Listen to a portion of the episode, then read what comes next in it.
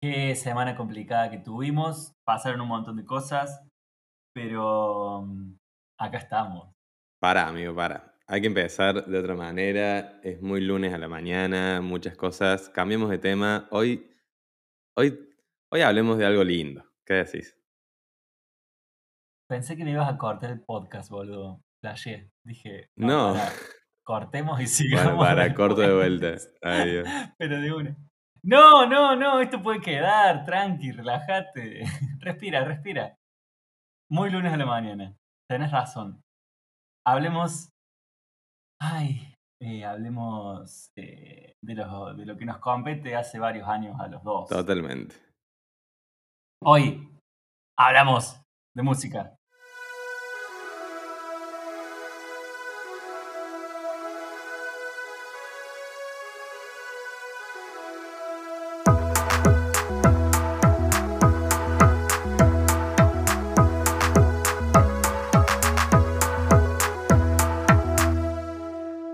Primero que nada, tenemos que aclararlo sí o sí en alguno de los capítulos de este podcast, que nuestro nombre está mal. Es decir, nosotros elegimos que sea así y lo vamos a dejar, pero en realidad el dicho, mucho más común, es atroche y moche, que es un dicho español, en realidad, según como estuvimos averiguando, que usaba la, eh, una reina, que no me acuerdo ahora el nombre, porque básicamente lo que hacía era prender fuego y derrumbar las torres de aquellos eh, súbditos o duques y esas noblezas que, andaba- que habitaban en ese tiempo para, por, por si no les seguían o, la, o eran herejes o la traicionaban, digamos. Entonces lo que hacía era como eso, decapitar las torres de los Qué castillos. bien.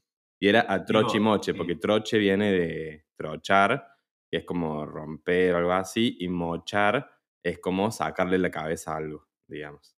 De ahí viene el, el dicho. Y nosotros le dijimos a trote y moche porque surgió así una vez, nos cagamos de risa y dijimos, bueno, pongámosle ese nombre, pero nada, es- nuestro nombre es fruto de un error de, de, de la lengua, digamos, de la transmisión oral.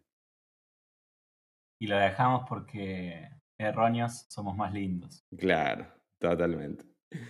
Eh, Además, eh, yo empecé a jugar, quiero decir públicamente que eh, mis ideas fueron censuradas porque yo quería que este podcast tuviera un eslogan que era eh, algo así como a trote y moche.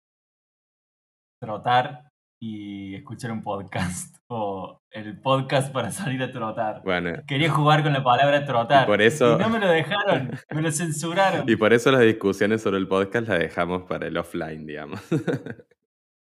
Nunca nos verán discutir sobre claro, totalmente.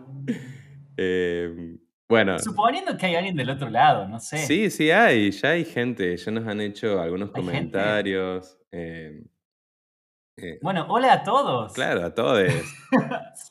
¿Qué sé yo? Che, Saben que el objetivo de nuestro podcast no es... eh, no, no sé si tiene un objetivo muy claro, es simplemente grabar estas charlas y, y compartirlas, a ver si resuenan en algún lado, si alguien se anima a, a pensar, a increparnos también, a preguntarnos, qué sé yo.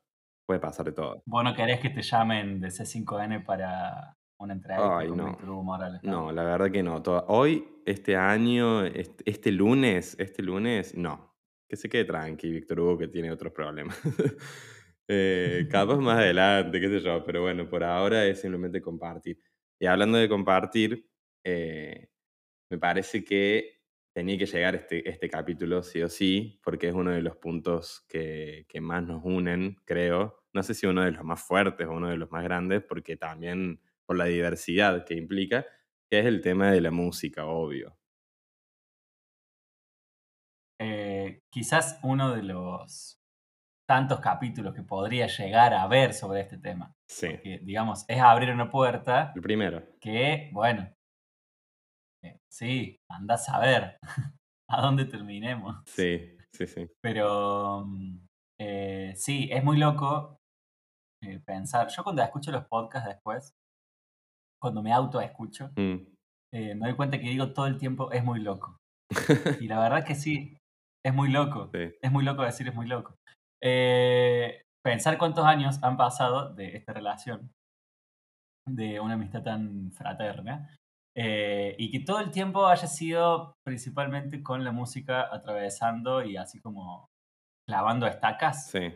Como que esa imagen así como, bueno, eh, otro hecho consumado por la música en esta relación y así, es como que estuvo muy presente todo el tiempo, digamos. Eh, y cuando, hilando un poco también el capítulo de la amistad, ¿no? Cuando cierta amistad tiene eh, en, su, en su forma de manifestarse cuestiones artísticas, o sea, cuando uno manifiesta las relaciones de amistad a través de proyectos, ya sea musical o cualquier otro, eh, pasa algo también ahí un poco medio, ponerle la palabra místico. Si loco, es muy loco. Esotérico, es muy loco. Que, que, para mí, nada, bueno, afianza muchísimo esa relación, qué sé yo, eh, porque es otro plano. Es como, es, es, compartir algo que pasa por otro lugar, por otro plano, que hasta es difícil de explicar seguramente o poner en palabras, pero bueno, eh, recordando quizás eh, la materia de quinto año de estética, eh, compartir las experiencias estéticas era algo que, que enriquecía las relaciones humanas. Sí, totalmente. Pero además, creo que la idea no es hablar tanto de la amistad, pero es como indisociable de esto. Pero es como, mm, ¿qué amistad no tiene involucrada la música de alguna u otra manera? digamos. Es como siempre la música juega un rol, digamos. Tal vez en nuestro caso la música jugó un rol como muy crucial, muy importante, pero creo que en todos los vínculos la música siempre está ahí como rondando y marcando algunos límites que pueden ser, qué sé yo, generacionales, de géneros, de clases sociales, de, de lo que sea, digamos, pero siempre está ahí como diciendo algo la música, porque básicamente escuchamos música todo el tiempo. Y cuando nos juntamos, casi siempre alguien pone música o hace música o hace alguna referencia a la música. Entonces, eh, forma parte de ese núcleo en el que nos encontramos, sí o sí. Yo cuando venía pensando eh, a charlar sobre esto, eh, y, me agarro lo que acabas de decir, de, de, una cuestión ahí media temporal, Sí. Eh, pensaba que la música también, me parece, obviamente que es súper discutible, eh, tiene ciertos atributos, si es que nos ponemos a compararla con, con, otras formas de manifestación artísticas, pero me parece que tiene ciertos atributos que la ensalzan un poco o como que podría llegar a hacernos preferir. Eh, o sea, por ejemplo, no sé, se me ocurre. Vos podés escuchar el disco que quieras, eh, del artista que quieras, en el momento que quieras, y en realidad nunca importó mucho en qué momento eso salió. A mí siempre me pasa eso, es muy loco, pero, por ejemplo, qué sé yo, podés escuchar Daft Punk. Y no tener ni idea en qué momento la banda sacó ese disco y que suene como si hubiera salido antes de ayer. ¿Me entendés? Claro. O, o escuchás una banda, no sé, o escuchás eh, esta banda nueva, eh, Greta Van Fleet, por ejemplo, que es, suena muy Led Zeppelin. Y la banda tiene tres años, cuatro años, ¿me entiendes? Y suena como si el disco hubiera salido en los 70. Eh, a mí siempre me voló mucho la cabeza esa cuestión atemporal que tiene, si bien socialmente acompaña movimientos ¿no? culturales a través del tiempo, la música obviamente, pero si limpiamos todo el terreno de eso, si sacamos eh, los contextos históricos y todo, uno puede escuchar eh, la música que se le cante en el momento que se le cante y no, en el fondo no te importa tanto en qué momento eso vio la luz. Entonces, eso es muy flashero, que qué sé yo, con el cine, por ejemplo, no pasa. Con la pintura tampoco pasa, porque son formas de manifestarse que están, sí, mucho más empapadas, me parece, en un primer momento de lo que le va pasando alrededor, ¿no? Y lo mismo pasa con, con la fotografía, que es sumamente gráfica, o con, bueno, con, cual, o con, con un libro, o sea, todo está muy, eh, digamos, eh, no, no, quiero decir la palabra eh, ensuciado, pero porque no es ensuciado, pero digo, está todo el tiempo en, en discusión con su contexto, ¿no? Claro. Me parece que la música en algún aspecto, en algún último eh, momento es, eh, un poco más impermeable a eso.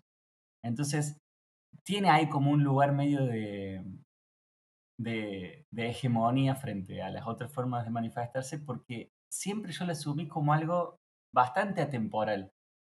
¿Me entiendes? Mm. Eh, Sí, como que traspasa quizás- algunos límites, digamos, como, o, o no les hace caso a esos límites, digamos, como que va más allá. Sí, sí. Bueno, yo, o sea, a ver, no estudié eh, nunca nada relacionado a esto. El bagaje eh, me lo tenés que traer vos, Buah. porque yo no tengo ni idea. Pero digo, eh, quizás hay un nombre para esto, o sea, o, o una forma de, de- de- de afrontarlo más Claro.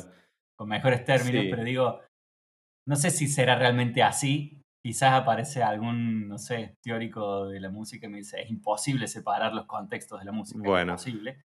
Quizás sí sea imposible, pero a mí siempre me resultó eso me- me- y hasta me resultaba raro, porque qué sé yo, el otro día escuché un disco de, mm, el último disco que sacó Tom Mitch, Sí. ¿Cuándo lo en sacó? la, en la cual lo sacó hace unos meses Ah. y son unas sesiones que hizo en la cuarentena, por ejemplo.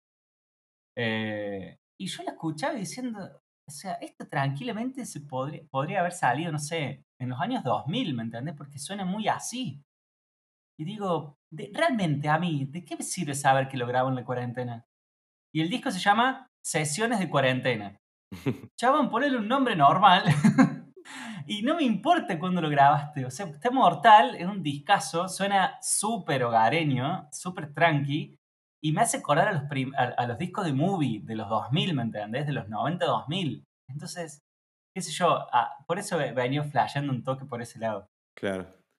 Sí, em, nada, hay mucho para decir. Por ahí incluso creo que, mira, me, me doy cuenta que encuentro ese punto que no tenemos tan en común, que es como cuando nosotros conocimos algunas músicas, porque me parece que lo que más te queda en la memoria no es tanto en qué fecha se hizo, quién lo hizo, dónde lo hizo, qué sé yo, que esos son datos que sí, te pueden después ayudar a vos a difundir esa música, a argumentarla, decir, no, mira, esta música es recopada porque se creó no sé cuándo, qué sé yo.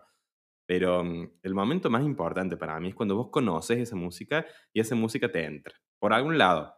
Pasa que ahí como que depende mucho del tipo de escucha que vos tengas, digamos. Entonces, por ahí si hay una escucha como la que yo fui formándome en mi carrera, digamos, que es una escucha como más, qué sé yo, estructural y técnica, bueno, seguramente me sorprenderán algunas cosas que tal vez a vos no, pero vos tenés una escucha mucho más, eh, mucho más grande en ciertos géneros, por ejemplo, y tenés mucho más datos de algunas cosas, entonces, no sé, ponele, ¿te acordás cuando vos me contaste que la que hacía la voz en Alt J, Alt J, sí, eh, o no sé cómo es, Alt J, sí, Sí, Al bueno, Jay. que tienen, que Miley Cyrus canta una parte, no me acuerdo ahora el tema, Sí, la otra vez un lo tema. escuché. Bueno, a mí me cambió radicalmente eh, la escucha de ese tema, hoy en día, digamos. Antes me gustaba el tema, lo amaba y lo, y lo escuchaba un montón, pero después cuando vos me dijiste que era Miley Cyrus, es como que me cambió. No para peor, al contrario, dije, wow, qué mortal, sobre que ya era copado el tema, canta ¿Tenés- Miley Cyrus. ¿Tenés algún problema? No, no, no, ¿Tenés al contrario. con Miley Cyrus? Al contrario, por eso digo, Se corta acá el podcast. No, por eso digo, o sea, son como formas de escuchar, ¿viste? Eh, que son las que van determinando Sí. también el significado que vos le das a esa música en tu vida particular. Yo, a ver, si nos ponemos un poco marxistas, digamos, no podemos nunca disociar el contexto de producción del producto, digamos, como más allá de que eh, el género, el ritmo, la textura, el acompañamiento te puede hacer acordar a músicas más viejas, digamos, hay algo del nivel de producción, de grabación, de la tecnología, que eso sí va avanzando y que ya no se puede retroceder, digamos. Eh, eso, eso pasa mucho. Hoy en día la calidad de sonido que estamos teniendo o que se pretende en muchas producciones es muy grande, digamos, y es bastante alta, de hecho. Entonces, en ese sentido, como que sí hay algo del contexto que nos ayuda como a, a localizarlo. Pero es cierto, después hay todo un abanico de, de cuestiones musicales que exceden, que exceden totalmente a la técnica y a la tecnología y que apuntan más a una cuestión, no sé si comunicativa, tal vez expresiva, por así decirlo. Entonces, en esa expresión, ahí la gente se reconoce o no, eh, la critica o no, la difunde o no, digamos, como que ahí está esto que es tan personal eh, que hace que justamente nos pongamos a compartir música sin saber que es tan copado compartirla, pero lo compartimos igual, porque es como algo que, que cada uno escucha en su individualidad y que después obviamente quiere compartir. Entonces, che, escuchaste este tema, escuchaste esta canción, escuchaste, fíjate estos bajos, fíjate estas trompetas, no sé, cómo... Eh, eh, me parece que la, que la, música cala por ese lado, digamos, por, ese, por esa conjunción entre la técnica y el contexto de producción, pero también por todas las otras cosas que los artistas se animan a decir más allá de la técnica y más allá de la tecnología. No sé, igual es un, es un debate como súper amplio, la, la, musicología hoy en día está súper dividida también, no es que hay una respuesta de alguien que dijo, no, sí, la música es esto, todo lo contrario, cada vez se deconstruye más y cada vez encontramos que ni siquiera hay una música, sino que hay músicas y también que hay expresiones que son sonoras, pero que no son música, porque también la música es un invento súper occidental y súper moderno, así como esta de, de, la división de las artes como en, en, en, estamentos, digamos, ¿no? Lo visual, lo sonoro, lo temporal, el teatro, el cine. Bueno, también es toda una visión de cómo ver un producto terminado y una forma de producir también muy específica. Eh, digo, se puede seguir hablando un montón y hay muchos teóricos y teóricas para, para seguir viendo. Me parece que lo importante es como quedarnos con esto de que la música es algo eh, que nos afecta personalmente mucho, digamos, que es como algo que, que nos constituye y nos y afecta totalmente nuestra identidad, digamos, algo que está en nuestra identidad y que usamos tal vez para seguir legitimando esa identidad o tal vez para cambiarla en algún momento. Claro, bueno, como te digo una cosa, te digo la otra, ¿no? Pero mientras hablaba yo iba pensando, si bien es una sensación re personal, lo, lo que te contaba recién, es difícil pensar a, no sé, un tema como Alicia en el País eh, sin su contexto. No, claro. O sea, hay cosas, eh, el rock nacional está muy, muy, muy, muy eh, arraigado a, a, los contextos propios nosotros, de, de, nuestro país, digamos. Entonces, qué sé yo, sería un caso ahí donde me recostaría. Quizás me pasa con música en general, pero con el rock nacional me estoy dando cuenta que es difícil que me pase. Claro. Eso, como que escuchas Charlie, escuchas Sui, escuchas Mercedes Sosa y se te viene todo un bagaje histórico automáticamente, obviamente. Claro, pero en ese sentido, fíjate que lo que cómo te afecta a vos es muy diferente de cómo le afecta tal vez a las personas que escuchaban por primera vez ese tema en ese tiempo. Digamos, y tal vez los significados ronden cerca de lo mismo, pero imagínate una persona que viene de años de oscuridad y de sufrimiento y de mucha represión y censura y que de repente un tema sale eso, saca, no, ni siquiera lo saca a la luz, es como que hace referencia, lo, lo da vueltas, lo, lo, ve por un costado, digamos, es como una cosa sensible, ¿no? Algo que aparece desde lo sensible, no desde lo racional, no es un libro, no es una noticia, no es un comunicado, es una canción. Y vos ahí podés, si querés la escuchar y si no, no, la podés poner eh, pausa y te vas al baño, no sé. Pero mm, ahí, como que me parece que a esas personas las debe haber afectado de un grado sumamente alto, a algunas, ¿no? Que escuchaban y los que podían interpretar desde ese lugar. Y a vos, obviamente, te queda ese reflejo generacional, porque padres y nuestros profes y qué sé yo nos han enseñado esa cuestión, pero también hay, hay, hay, una escucha muy personal tuya, donde vos elegís acercarte a esa música desde ese lugar. Tal vez antes no había mucho esa otra opción, digamos, porque había una música que estaba saliendo y, y era un respiro, un aire fresco, no sé. ¿Vos te acordás de, de la música como, como una especie de, de lengua materna en, en, tus primeros años en el mundo, digamos? ¿Tenés así ciertos recuerdos en la cabeza que te, que te lleven a, sí. no sé, un disco o qué, o qué te ponían para escuchar? Independientemente de la música infantil, obviamente, que los dos hemos amado. Eh, pero que, que, o sea, para mí siempre la música fue una especie de lengua materna. Que, para, para, otras, para, para, otros niños seguramente son otras cosas las lenguas maternas, no sé, determinadas películas o un cuento que te leían o... Claro. Ah, para mí tenía muchísimo que ver la música en ese sentido. Sí, sí, obvio, o sea, por suerte, no sé, vengo de una familia en que me han motivado mucho a, a crear, a, a inventar, a experimentar, digamos, a vivir esas cosas de una forma, no sé si natural, pero sí fluida, digamos, como de, ay, ¿cómo, ¿cómo, vas a hacer música cómo vas a estar pintando? Al contrario, eres como mejor todo lo que puedas hacer. dale para adelante. Y me parece eso es fundamental, sobre todo en la infancia, en la adolescencia, como motivar esas, esas expresiones porque ayudan mucho, qué sé yo, en, muchos aspectos. Em, sí, obvio, o sea, mis viejos escuchaban en casa todo el tiempo música.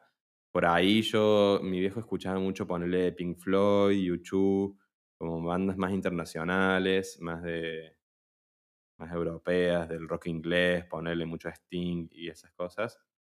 Eh, y entonces e, esa, esa música a mí me, me interpela desde ese lugar siempre, digamos. Es como algo muy, no sé, me toca muy, muy desde lo sensible incluso. Es como que no puedo racionalizar mucho esa música. Es como que si me pongo a analizar un tema de YouTube o de Pink Floyd es como medio raro para mí porque son cosas que no, mm, que no me sale analizar, digamos, como si me pones una sonata de Mozart y te la desgloso en dos segundos, digamos. Ah, bueno, rápido. Pero digo, es como otra, otro tipo de escucha. Esa música sí a mí me, me, me transporta a otro lugar. Y eso quería decir, que la música es tremenda porque es literalmente un viaje. O sea, escuchar música, hacer música, es de alguna forma viajar. Y no solamente viajar espacialmente, como a mí me ha tocado muchas veces hacer, digamos, de conocer muchos lugares nuevos porque vamos a tocar a no sé dónde, porque salió tal evento en no sé dónde, qué sé yo, sino viajar desde, desde, desde lo temporal, como conectarse con otros universos sonoros, otros mundos sociales, digamos, y lo hace a través de la música, desde algo súper sensible, no, no desde algo así como de, de lo racional, sino como, bueno, me voy a transportar a cierta manera de, de pensar la, la realidad y, las cosas desde este tiempo, digamos. Em, eso es lo que me encanta, qué sé yo, de ponerle de la música de Pedro Aznar, que deberíamos hablar ya de él en, algún momento. Mm. Pero digo, es como que cada tema de él, o por lo menos de los que elegíamos hacer nosotros, em, es como que te lleva a un lugar, te lleva a un lugar muy particular, como muy concreto también. No es como algo que va, bueno, un flash y cada uno se pega el viaje. No, que se lo escucha décimas o escuchar, no sé, Claro Oscuro, son obviamente todos el disco quebrado, que es el que más me impactó. Pero digo, son temas que te llevan a un lugar y te, te, instalan ahí, te dicen, che, bueno, se puede sentir de esta manera, digamos. Eh, eso es muy tremendo para mí. Creo que, eh, respondiendo un poco a eso que voy a decir de lo de esto de que la música traspasa los, los límites ¿no? de, de, las cosas, de los contextos, como que logra llevarte a un lugar muy concreto desde lo sensible. Y, te hace comerte el viaje. Bueno, tenés que escuchar, tenés que parar un cambio tu vida y sentarte a escuchar cinco minutos de este tema y viajar a algún lado. no sé, ese me parece que es uno de los poderes más, más lindos de la música. ¿Será porque es una forma de manifestarse que en su incompletitud, no sé si existe el término, pero bueno, se entiende, eh, tiene sus virtudes. Es decir, es muy, o sea, es, es muy fácil acostarte a escuchar un disco y que se te vengan un montón de imágenes, ¿no? Porque al no ser visual, mm. la direccionalidad, digamos, del mensaje no es tan directo en, en, un primer momento. Qué sé yo, ves un cuadro y chau, ves el cuadro. ¿Me entendés? Está ahí, colgado, te está hablando. Bien, listo. Y te entra visualmente al cerebro de una forma quizás hasta mucho más directa. Eh, quizás en, en, esa, en esa cuestión pura y exclusivamente sonora, se te habilita eh, un, un, montón de posibilidades de imaginación, de sentir, de que, quizás con, con, otras formas no. Eh, no sé, estoy pensando, estoy pensando en voz alta, ¿no? Sí, obvio. Pero es como que, no sé, al ser pura y exclusivamente algo para escuchar, tenés todos los otros sentidos libres para que se sometan a ese escuchar, digamos, y, y que también sean lo que sea, qué sé yo. Pones música para, por ejemplo, pintar, música para escribir, música para, eh, etcétera, etcétera. ¿Me entendés? Eh, es como que no sé, será como un primer momento del arte que habilita muchas otras cosas. Y ah, sí, qué sé yo, hay muchas formas de escuchar la música también, ¿no? Porque por ahí, si salís un boliche, la música también juega un rol extremadamente central. Y, pero ahí los códigos y las formas de interactuar con esa música son como diferentes. Entonces, como que por ahí. Y pero ahí tenés otro sentido. Escuchas música para bailar. Claro, sí, obvio. o sea. Te, sigue, te, sigue te da los pasos igual, digamos. Yo creo que hoy en día eh, es mucho más difícil escuchar que ver. Me parece que es por el tipo de cultura que tenemos, digamos. Vivimos una cultura donde la imagen. Eh, donde hay una imagen atrás de otra digamos, y sin nexos, digamos, vos, el Instagram, la otra vez hay, hay un artículo de una, una filósofa china, muy, muy copada, no me, no acuerdo ahora el nombre, pero mm, ella decía, vivimos en una cultura del Instagram donde hay una imagen atrás de otra y no hay conexiones entre esas imágenes. Vos ves un perrito jugando no sé dónde y después ves que hubo un atentado no sé dónde y después ves que no sé quién sacó un disco nuevo y que después eh, asesinaron a no sé quién y que las elecciones, digo, son todas imágenes sin conexión una tras de otra y vos tenés el poder de decidir cuánto tiempo querés estar en esa imagen. Te podés quedar, si querés, cinco minutos contemplándola y si querés, puede durar menos de un segundo, literalmente. Entonces hay como una, una cuestión más del descarte en la imagen hoy en día. Eh, digo en general, ¿no? En, en, lo que se ve en las redes sociales y en nuestra cotidianidad, en la tele y en, la, y en YouTube, donde vos quieres en la música me parece que ahí vos tenés que hacer un esfuerzo sí o sí, porque no depende de vos quedarte o no en la música. Porque si vos te vas, no vas a, no, te has visto la música entera. Tenés que sí o sí quedarte un tiempo para, para poder más o menos entender o contemplar un poco de la idea. Y ahí ya te requiere un esfuerzo. Te requiere un esfuerzo de tener que parar sí o sí lo que estás haciendo para detenerte a escuchar solamente. Y en eso hay un acto que hasta es como político, ¿viste? Como parar el tiempo, parar la rutina, parar la frenética eh, ida hacia la muerte capitalista y poder como detener un poco el tiempo y hacerlo tuyo el tiempo eso para poder escuchar la música y para poder intentar entender o percibir lo que el artista, la artista quiere construyó para que vos disfrutes ese momento, digamos. Me parece que ahí está, está el punto crucial, digamos, que, que si vos querés realmente entender lo que la música te está ofreciendo, mínimo tenés que detenerte a escuchar. Un poco. Aunque sea, Requiere una, requiere una escucha muy, muy activa, muy de, de brindarle la atención, digamos, para que la experiencia sea completa, ¿no? Eh, sí, es, eso es, es, muy loco. Ay, no, de nuevo dije muy loco. Está bien. La repetición también. Eh, pero traduzco, traduzco lo que acabas de decir a una experiencia pura y exclusivamente eh, chota que me pasa a mí todos los días. En cuanto a mi trabajo, por ejemplo. Yo cuando subo algo a mi Instagram, nos ponemos re millennial con esto, pero bueno. Eh, cuando subo algo a Instagram, que quiero que guste, obvio, porque uno lo sube, o sea, por lo menos en, en la cuenta pseudo profesional que tengo para, que, para tener trabajo, básicamente, eh, que lo hago también desde un punto de vista bastante artístico, o por lo menos es, es la intención, me da muchísima bronca que la gente vea lo que yo voy a subir y no esté escuchando lo que yo estaba escuchando quizás cuando edité esas fotos o cuando subí esas fotos o cuando armé la publicación. Entonces, lo que hacía hace un tiempo, ya que no lo hago, pero lo hice en varias publicaciones que hice, eh, era poner abajo en la descripción, che, pongan tal tema, escuchen esto mientras... Bueno, pero, pero en las historias lo podés hacer. ¿Por qué no pones la música? Sí, re. Pero yo cuando armaba las publicaciones, que era como contar una historia, una foto tras de otra foto tras de otra foto, tipo, era, me lo planteaba como un viaje, qué sé yo, ya sean plantitas o ya sea un 15 que subía, trataba de que contara algo, trataba de que haya un principio un, y un final, ¿me entendés? Mm. Eh, porque, qué sé yo, es lo que uno trata de hacer todo el tiempo. Yo, mi trabajo tiene que ver con eso, con contar historias, visualmente hablando, pero contar historias, aunque sea una hoja seca en un cemento, no importa, o sea, estás tratando de contar algo, de transmitir algo. Eh, yo trabajo todo el tiempo en relación a la música. Mi trabajo se, se, se ve eh, empapado todo el tiempo de lo que yo voy escuchando, de los discos que escucho, de, o hasta de la radio que escucho.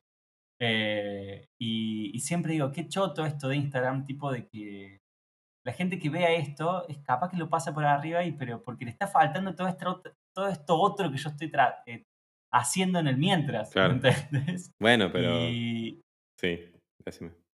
Nada, digo, después con los reels, por ejemplo, cuando empecé a subir reels, que pude hacer como una especie también ahí de, de- De edición. de resumen, Ah. resumen de fotos, ya le pones la música y cambia. Claro. Eh, y, y todo bien, digamos, esa fue una pseudo solución. Pero bueno, justo que vos trajiste el tema, digo, es todo tan visual todo el tiempo y estamos todo el tiempo tan, tan bombardeados de, de todo visual de pantallas que, que todo el tiempo yo siento que nos está faltando ese otro 50% de ciertas experiencias estéticas eh, que es lo sonoro, constantemente. Claro. Sí, porque ahí hay una cuestión de- del tiempo, como te decía. Yo eh, me gusta mucho, o sea, e investigo sobre todo eso, y, lo- mis producciones musicales siempre tienen que ver con esta cuestión del tiempo, de cuánto dura algo y de por qué dura más y por qué dura menos.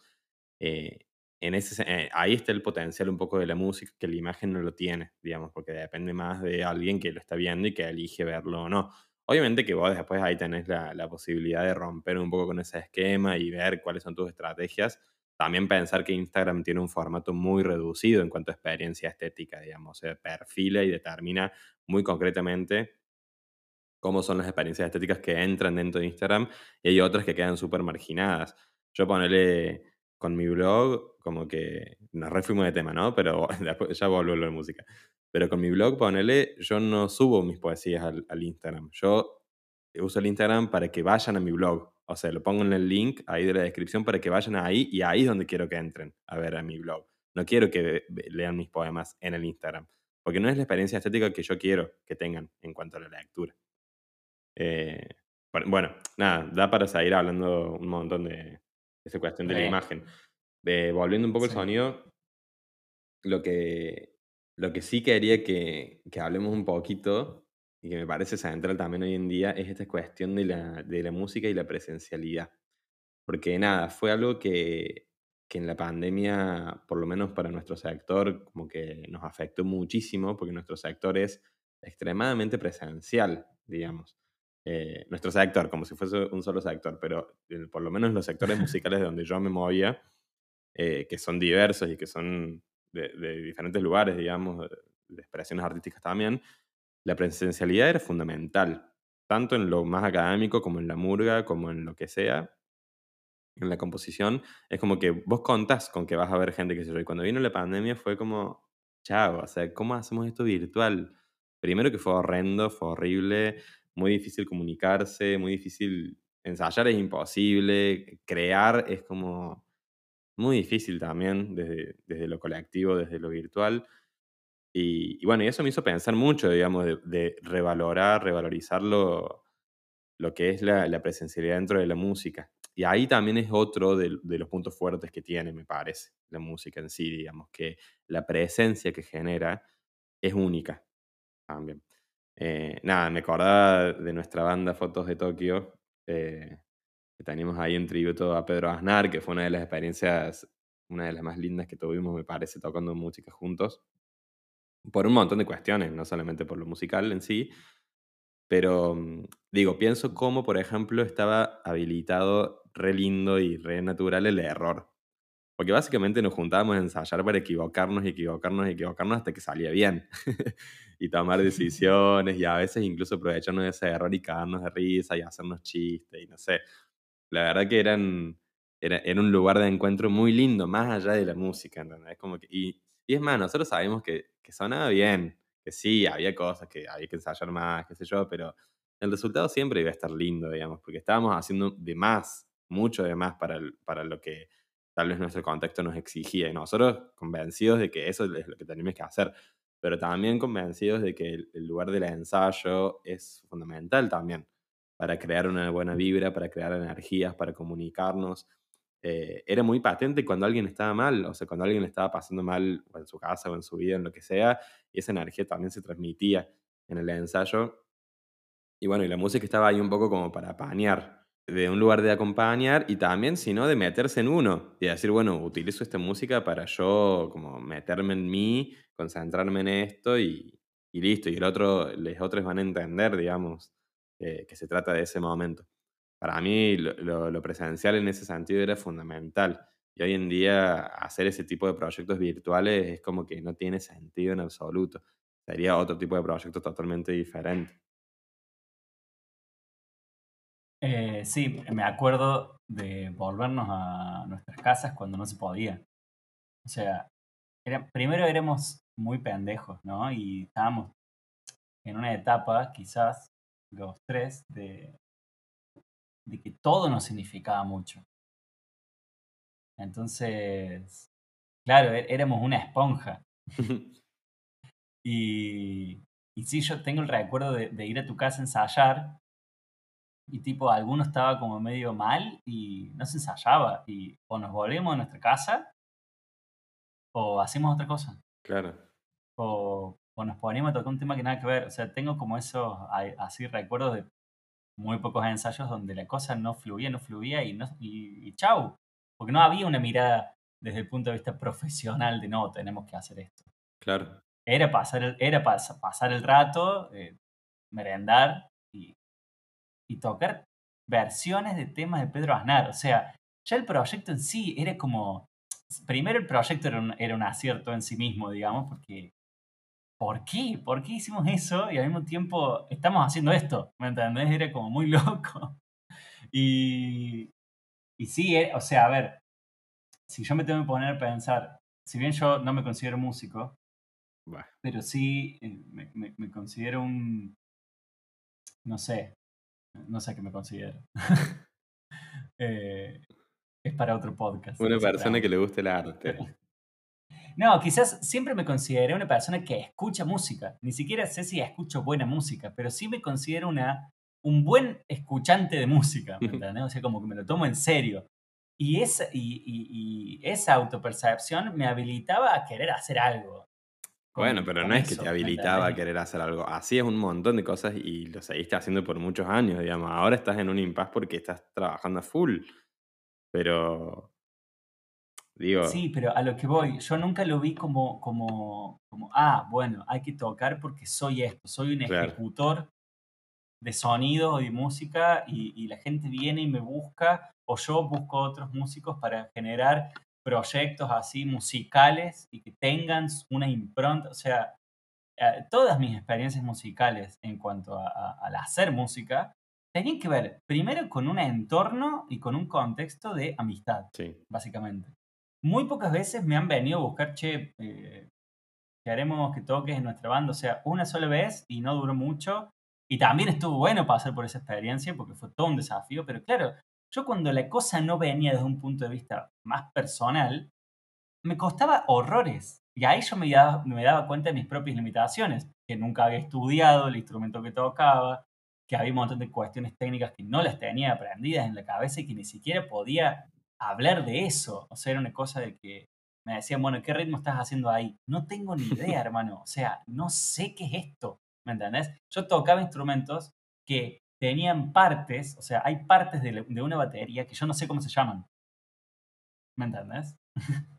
y, bueno, tiene que ver justamente por esto, porque desde chico, eh, por una cuestión de jugar con la música que yo escuchaba, me incliné a lo percusivo y a lo rítmico, nada más. Y eso después me habilitó a jugar con otra gente que seguramente compartía otro contexto y otro espacio además de ese, como en el caso nuestro, por ejemplo.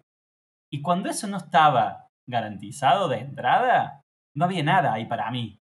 ¿Me entendés? Entonces, la música en ese sentido, el hecho de, de, hacer música, nunca dejó de ser, y, me, voy a caer en un lugar súper común de, de, este tipo de charlas, la música nunca dejó de ser un juego, mm. en el mejor de los sentidos. Nunca dejó de ser un pasar el rato y hacer algo con alguien que me gusta hacer y que me, y me gusta pasar tiempo con ese alguien. ¿Me entendés? ¿Qué sé yo? Eh, tuve la banda que tenía con, con uno de los profes del colegio y con otra gente. O sea, él me invitó, pero porque ya nos conocíamos de antes y porque nos caímos bien en el colegio y porque había una muy buena vibra, ¿me entendés? Mm. O sea, y todo se dio así. Y, y yo, no, yo, yo no concibo mucho el hecho de tratar de hacer algo lindo o genuino, no sé si lindo, pero genuino, eh, desde, el, desde un punto de vista pura y exclusivamente sonoro, si no estás compartiendo tiempo eh, y pasándole bien con gente que te hace bien. O sea, me cuesta a veces. Eh, y eso, se, eso a mí me pasa que veo bandas o escucho cosas donde se nota que, que ahí estás porque sos una máquina ejecutora. Mm. ¿Me entendés? Es como, no sé, por, por, eso, por ejemplo, a mí los coros, y acá toco una fibra que quizás es compleja, pero los ensambles de mucha gente, los coros, los... es como que no, no me llegan y yo siempre se lo atribuía a ese condimento que le falta. Claro, sos un ensamble, sos un músico profesional y te contratan o no, o, te convocan, porque sos bueno en algo, porque sos muy bueno en algo, porque tenés talento, y te juntas con otra gente que también tiene talento y que también es buena en lo que hace, y hacen algo. ¿Me entendés? Y nada más y nada más. Entonces, qué sé yo, no sé. Eh, por, eso, por eso las murgas uruguayas. Y claro. ¿Me entendés? Pero bueno, mira. Murgas O sea, pensa en concretamente, ¿qué diferencia hay entre un coro y una murga uruguaya? Sí, son todas personas que cantan muy bien en un escenario ofreciendo un espectáculo. La murga uruguaya baila.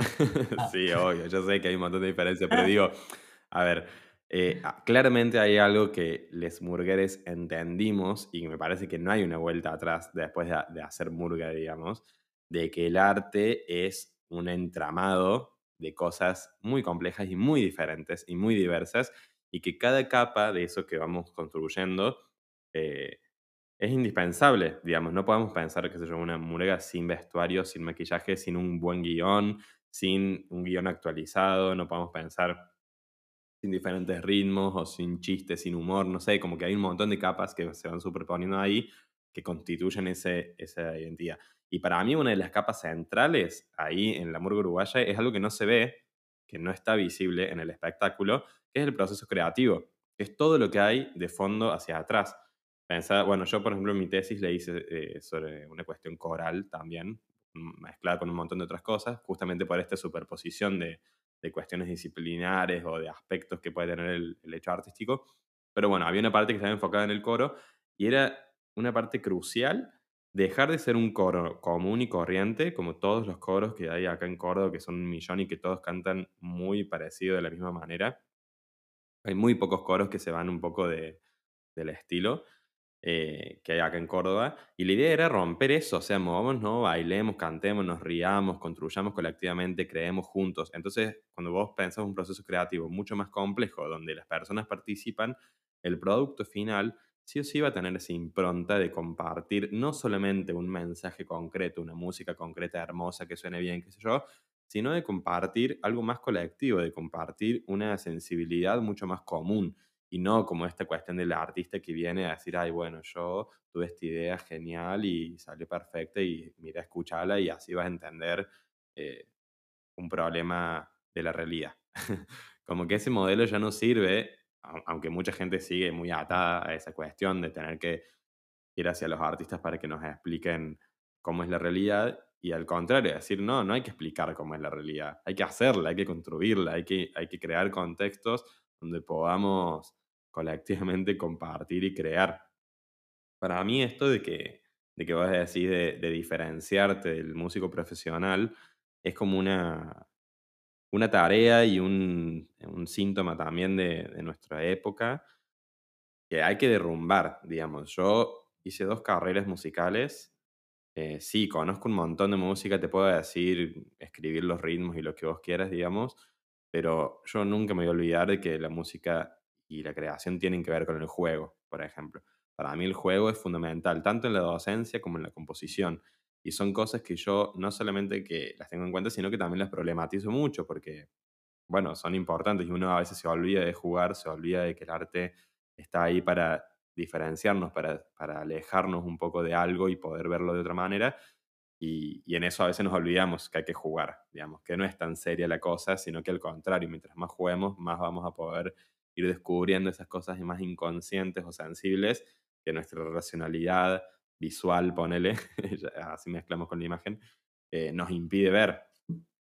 Eh, qué sé yo, por eso me parece como re importante que, que más allá del nivel que tenga un producto musical o una, un conjunto, lo que sea, que la gente que esté haciendo ese conjunto, que la gente que conforme ese grupo para hacer un mensaje o lo que sea, sea gente piola.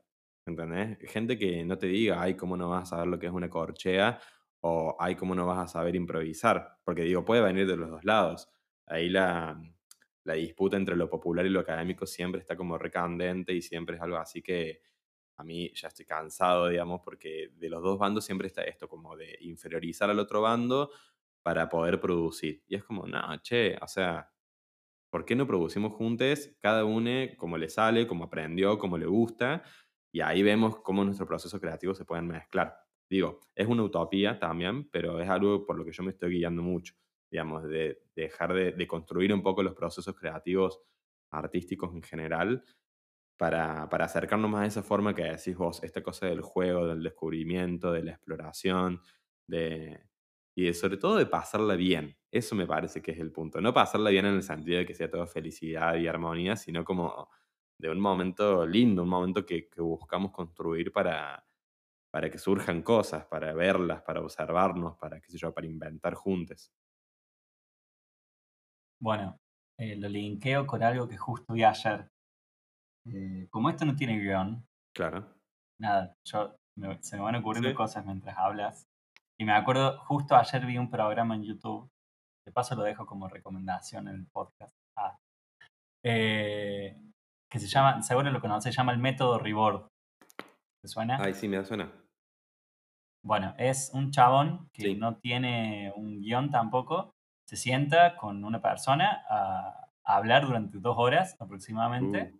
y es como una especie de entrevista, pero sin preguntas. O sea, es una charla, básicamente. Bueno, y ya fue con varias gente, así media como de también youtuber o algún que otro político. Y ayer subió el que hizo con Fede Simonetti. Ah, mira. Eh, de País de Boludos. Eh, País de Boludos, viste, como que se mete en, nuestro podcast todo el tiempo. Nos inspira. Creo que yo lo traigo más que nada. Nos inspiran. A mí me inspira, sí, sí, eh, Obvio, re. Bueno, y ahí Fede Simonetti habla desde un costado que nada que ver a lo que lo tenemos acostumbrado a ver. Se sienta ahí como, como una persona común y corriente, digamos. Y, y, habla de una banda de cosas. Es muy interesante, muy, muy interesante. Eh, y todo el tiempo eh, trata de explicar cómo él cree hoy por hoy que hay que eh, juntarse con gente y armar cosas.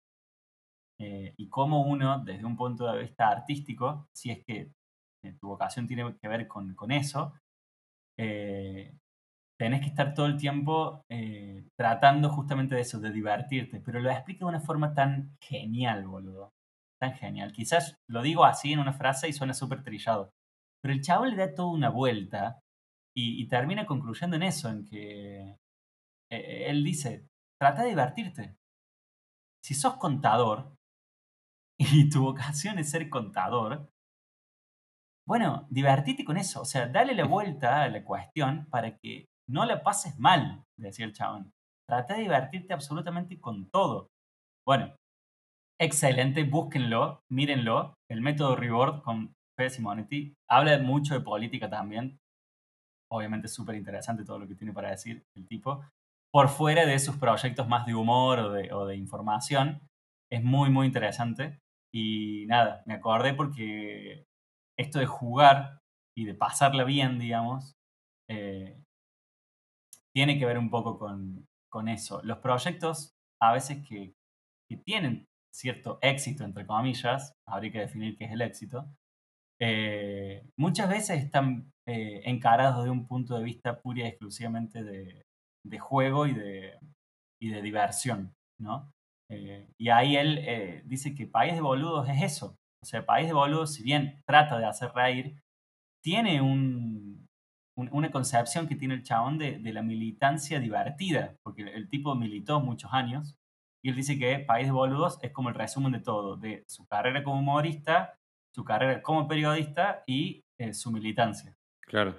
Y, y, bueno, dice, yo hoy por hoy pienso en, en, lo raro que era para mí militar y ser el gracioso, y era como un poco eh, el, el, chabón pesado gracioso, eh, y digo, qué loco cómo se capitaliza después eso. Porque eh, quizás en el momento quedas como raro, tratando de divertirte en contextos en, donde quizás no te tenés que divertir mucho, pero a la larga eso termina, no sé, en otro lugar donde funciona realmente. Mm. ¿Me entendés? Es, es, ahí como una vuelta rara que hace el chabón, pero eh, para mí eso es aplicable quizás a, cualquier tipo de, vocación o, de proyecto, ya sea musical o, el que sea. Eh, bien, hermano. Pásala bien. O sea, divertite. Que, que tenga un, un primer, eh, digamos, una primera funcionalidad en el momento mismo en el cual estás haciendo las cosas, que sea pasarla bien. Sí. Fin. O sea, ese tiene que ser el, eh, el primer momento y después los resultados no importa.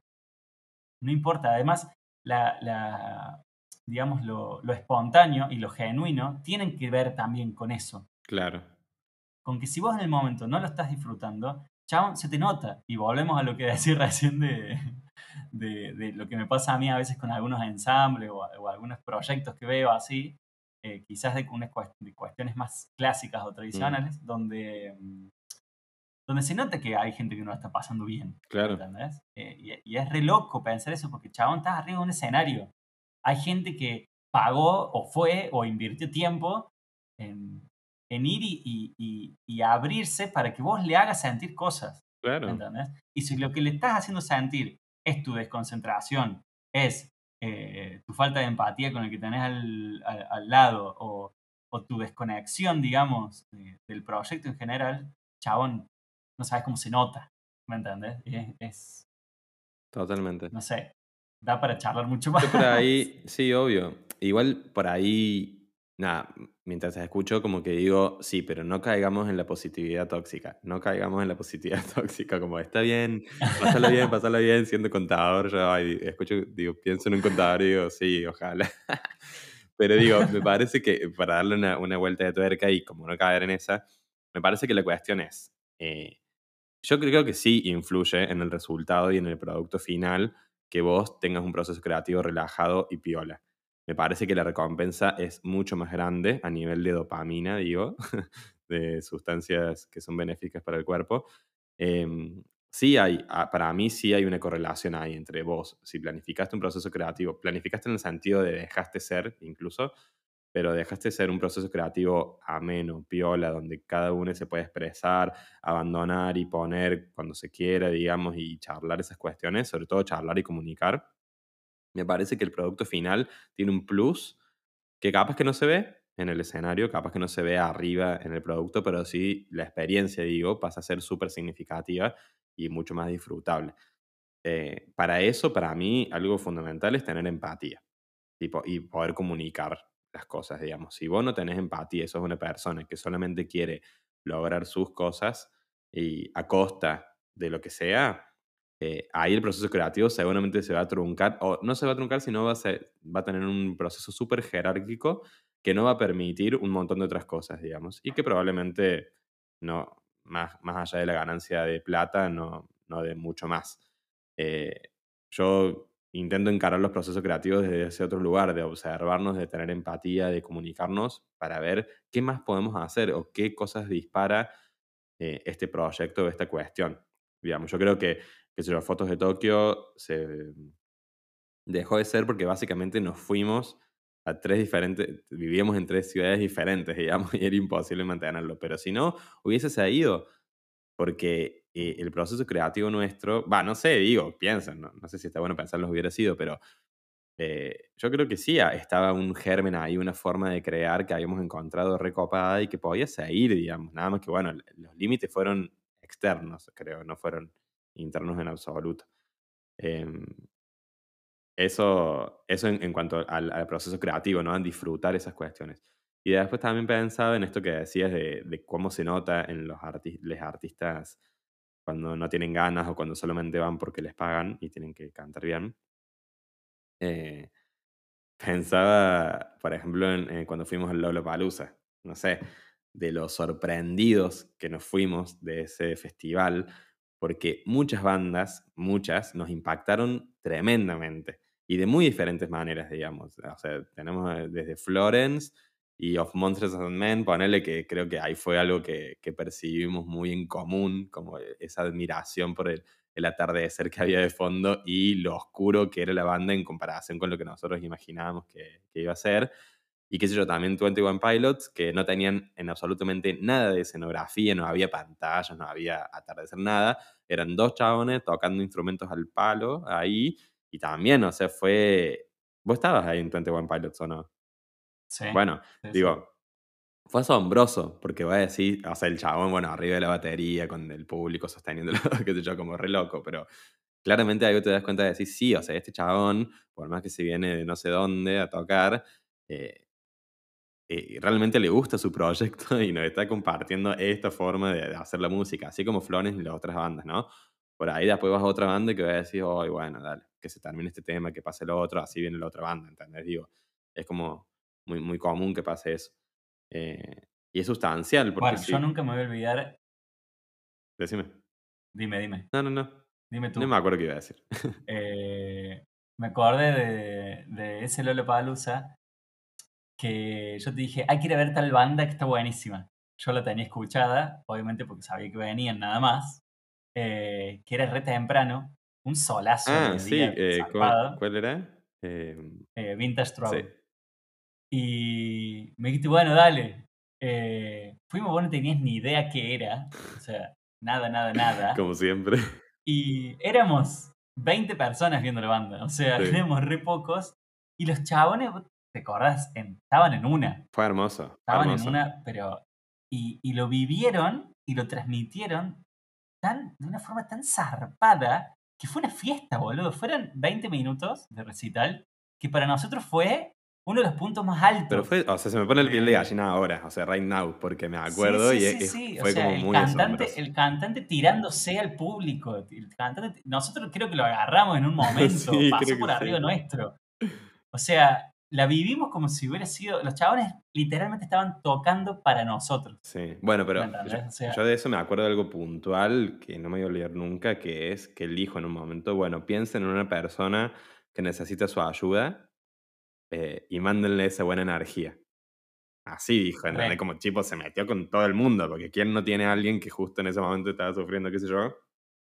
Y, y te cambió el show, o sea, te cambió lo, lo que vos pensaste que ibas a hacer ahí, que era tal vez disfrutar una banda y cagarte de risa, no, terminó siendo algo re importante, o sea, algo que, que te ayudó a conectarte tal vez con una emoción que venías tapando o lo que sea, y bueno, y el chabón te lo dijo. Eh, te lo dijo como textualmente y también te lo dijo en la música, porque la música era una cosa muy frenética de, de, expulsar, ¿viste? De saltar y bailar y, bueno, y gritar y qué sé yo, pero de una forma muy sana, como muy divertida también. Nos de risa, me acuerdo. Bueno, decime, decime si, si no es la definición de experiencia estética de eso que vivimos. Sí. O sea, y que podamos charlarlo y, que, y saber que vos estuviste ahí y que yo estuve ahí, digamos, es también muy, es, es sumamente importante. O sea, yo sé que ese Lollapalooza, si yo hubiera ido solo, como, como fui solo también, no tendría con quién hablar de eso que pasó en ese momento. Eso es muy loco también pensarlo. Eh, entonces, bueno, siguiendo también con un poco con lo que decís vos en cuanto a esto que decías de la empatía, también la empatía entendida en este otro, en este otro sentido de eh, juntarse, ya sea con proyectos a futuro para construir algo, o por el simple hecho de compartir, ¿me entendés? Eh, ¿Qué sé yo? A mí obviamente Fotos de Tokio me significó un montón, la banda que tuvimos y la, anterior que tuvimos también, fueron así experiencias zarpadas, sobre todo a esa edad yo no le quito el, ingrediente de que éramos muy chicos, boludo, éramos chicos. Eh, yo hoy por hoy, qué sé yo, eh, le pongo mucho más valor a la música que hemos compartido como, como escuchantes, no sé si está bien dicho, que, que, como ejecutores de música. Si bien es sumamente poderoso, eh, como, me, como no me considero un músico y me considero un, un, escuchante, eh, para mí es mucho, lo, tengo como ahí en, en, un podio al hecho de toda la música que compartimos juntos nosotros dos, que hizo otra gente. Sí, sí, sí. ¿Me entendés? Y honrar un poco eso. Hasta el mismo Pedro Aznar. sí. ¿Qué cosa? Digo, honrarlo un poco eso, como decir, bueno, che, hay alguien que hizo música, vamos a escucharla. Le demos el lugar ahí para, para escuchar. Sí, por eso, por eso nos acordamos eh, con, con, digamos, eh, tan bien de una banda tributo que tuvimos. Sí. ¿Me entendés? O sea, era una banda que hacía temas de otra persona y que a su vez esa persona también hacía versiones de otra gente. Es ahí como un, como un, un ciclo medio raro de que, claro, bueno, o sea, ¿qué otra banda íbamos a tener si no era tocar cosas que nos hacían que nos hacía bien escuchar. Sí, que nos conectaban con todo, con la actualidad y también con nuestros viejos, con otras generaciones. O sea, había una forma ahí de, juntarnos. Hay una, no es, no es ni una teoría, para mí es súper realidad, digamos, desde el, desde el ámbito de la performance, cuando pensamos el arte como performance, que mm, está bien que es muy estructuralista y también es un poco más científico, pero básicamente lo que dice que es la experiencia estética lo que es es una forma de manifestar los problemas sociales en un ámbito muy reducido, tipo nos juntamos a, hacer catarsis básicamente de lo que nos pasa como sociedad y después nos vamos. Eso es lo que es la experiencia estética, digamos, que es como un momento en el que nos juntamos a, a hablar, a pensar, a escuchar, a lo que sea, y después nos vamos, transformados, transformados desde lo psicológico, a veces desde el cuerpo, pero también, sobre todo, desde lo psicológico. Y me parece que es como que hay mucho miedo a veces a pensar eso, porque es como que eh, desidealiza un poco el arte, ¿no? Y eso también es algo recrucial, es como que hay que dejar de idealizarlo tanto y decir, es una práctica, es, así como es un trabajo, es una práctica, es algo que se hace y algo que hay que hacer y listo, digamos. Ni hacer bien ni hacer mal, lo hacemos y vemos ahí que surge. Y cuando vos pensás eso así, me parece que incluso se potencia, porque decís, sí, obvio, me voy a juntar a escuchar, a hacer música, lo que sea, porque hay que tramitar estas cosas de alguna manera. si no, lo, digo, lo venimos tramitando desde lo visual, desde lo racional, desde las noticias, desde el texto, desde la teoría para entender, qué sé yo, pero nunca lo terminamos tramitando desde lo sensible y la música y el arte en general, pasa que la música tiene estos aspectos especiales del tiempo que hablamos al principio, te permiten hacerlo de una manera súper intensa, digamos, y súper transformadora. Si vos dejas que eso te transforme, obviamente, si vos después, no sé, vas a un bar y hay una banda y decís, ay, lo escuchas de fondo, bueno, ahí estás eligiendo no transformarte, digamos.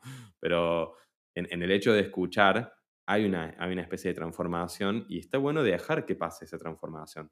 Es como avanzar es eso y decir, sí, o sea, venimos acá, nos juntamos para si estar, hay que estar triste, estamos tristes, si hay que enojarnos, hay que enojarnos, si hay que estar felices y compartir, lo hacemos. No sé, pienso en la murga, la murga es muy eso, digamos, como que la murga te hace enojar, la murga te hace estar triste, te hace estar feliz, eh, te cagas peleando, construyes amistades inolvidables, qué sé yo.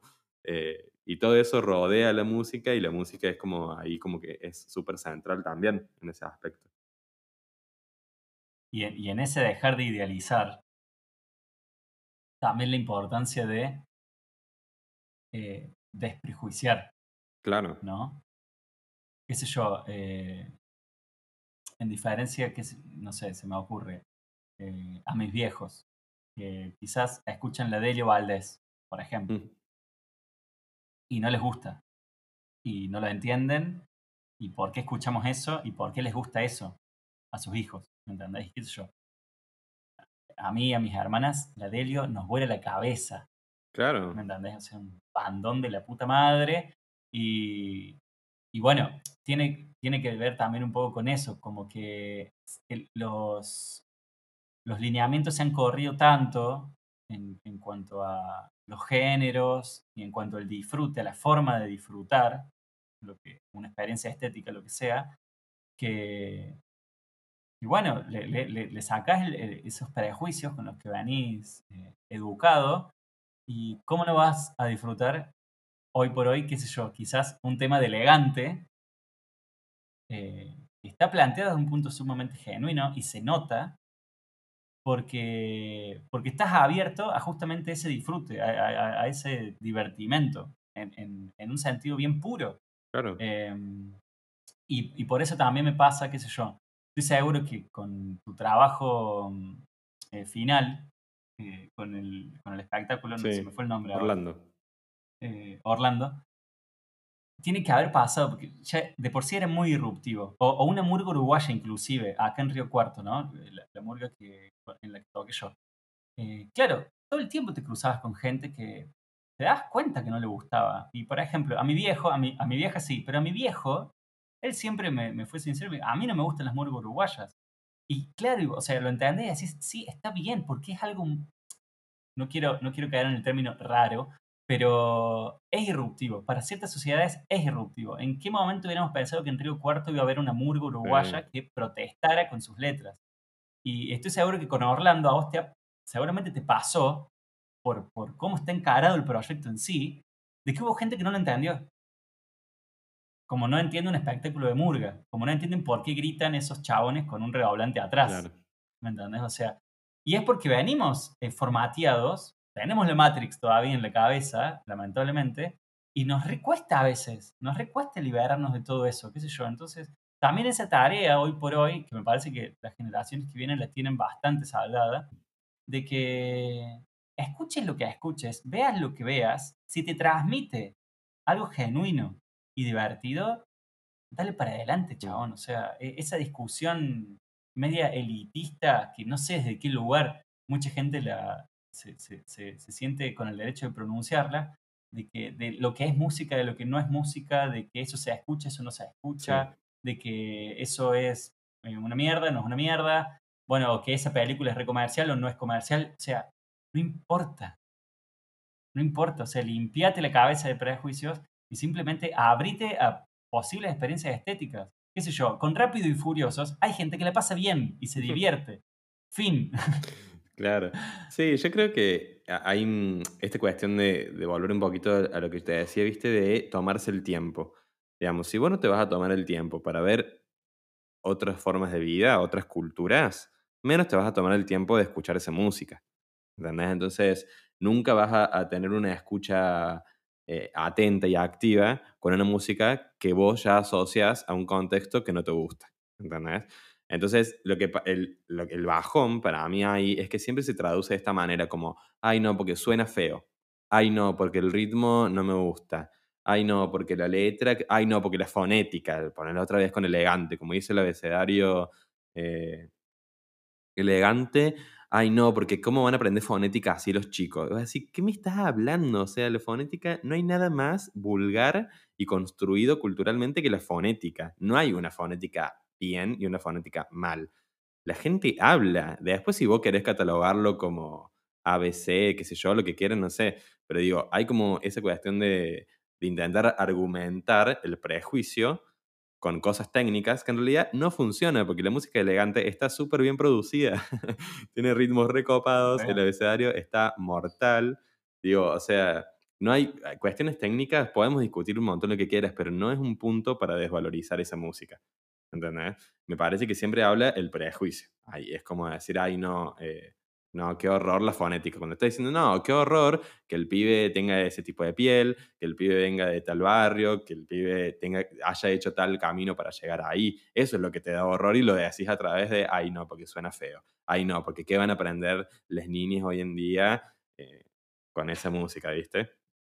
Te digo, es un caso extremo, pero me parece que sí hay que tener cuidado, porque justamente la escucha, al ser algo sumamente político, eh, si vos no te tomas el tiempo de profundizar tu escucha, siempre los prejuicios van a hablar por vos.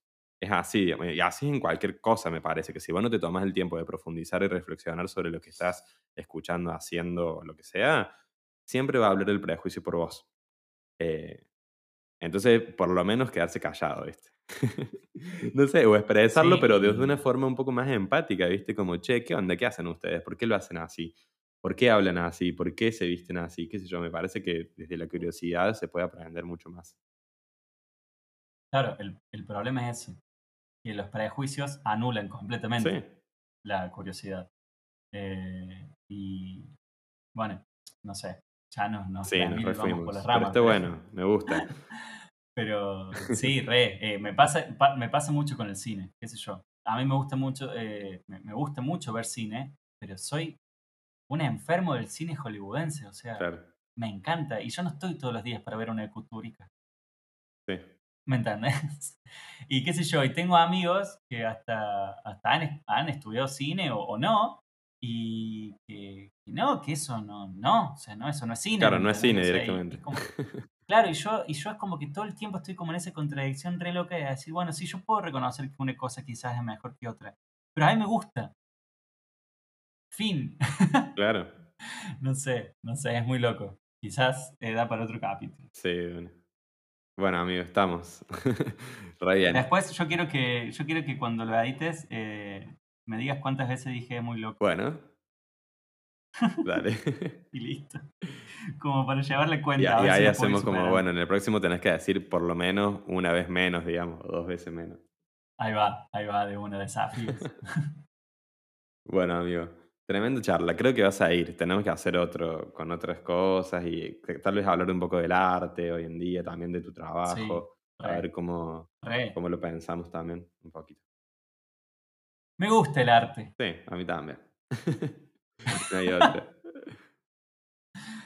Che, Bueno, un abrazo. Un abrazo grande, cuídate. Nos vemos la semana que viene. Adiós. Chau, chau.